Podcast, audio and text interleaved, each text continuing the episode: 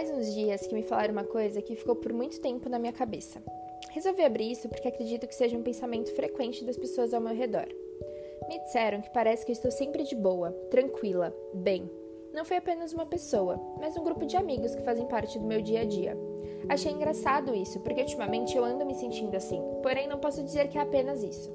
Já passei por muitas coisas por conta da depressão e a ansiedade.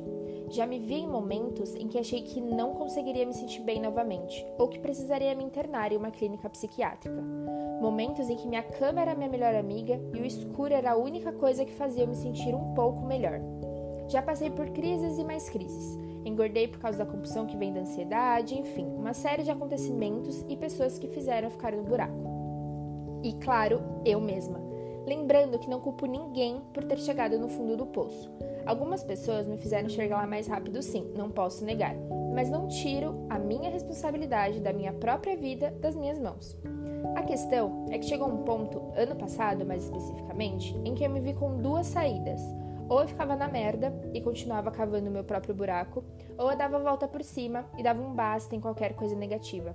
Foi quando comecei a fazer uma série de cursos, desde reiki a florais. Conheci muita gente desse meio. Peguei pesado no yoga, melhorei a alimentação e voltei a praticar exercício. O ponto crucial foi ter comprado um oráculo e me conectado com ele. Sou muito ligada no meu oráculo e gosto de tirar carta para mim. O ano passado inteiro eu só tirava a carta perspectiva. Mesmo com muita coisa ainda fora do lugar, me remexendo não apenas fisicamente, mas emocionalmente, essa carta sempre aparecia para mim. Ela diz que as coisas não possuem apenas duas maneiras, mas uma maneira grande e a gente escolhe a maneira que queremos ver. Isso bateu tanto na minha cabeça no passado que foi exatamente assim que passei a ver tudo, como um grande plano da vida, de Deus, como você quiser chamar. Então passei a ver as coisas de forma mais leve, porque a confiança que tenho no universo de que tudo é da maneira que deve ser me fez soltar o controle. Claro que é um passo de cada vez, mas sinto que depois que comecei a entender isso e aplicar em tudo na minha vida, me sinto mais leve. E por isso parece que estou sempre feliz e bem.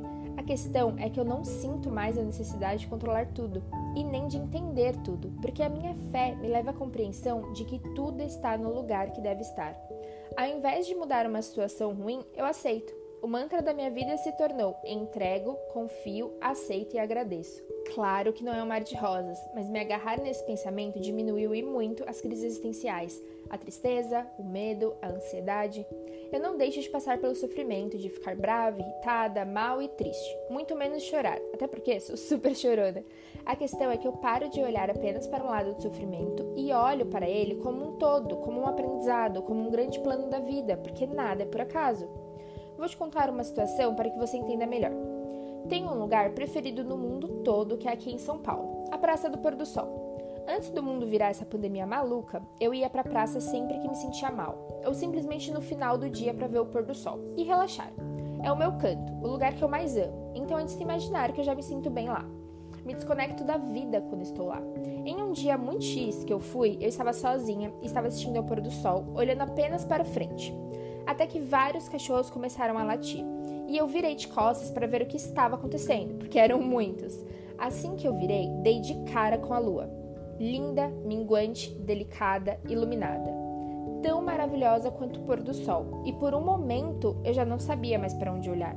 O sol que estava perfeito, todo alaranjado, ou a lua que estava nascendo, toda delicada.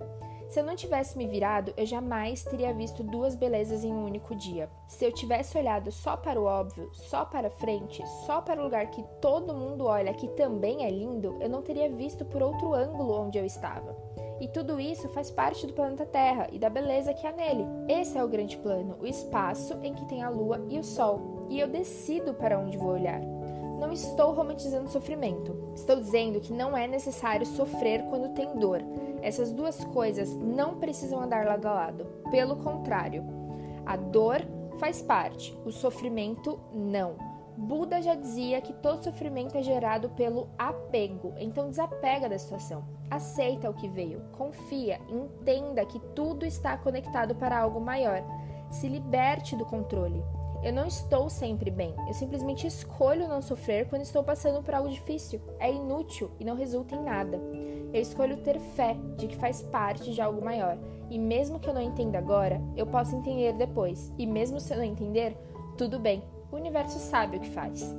Com amor, Camila. Namastê.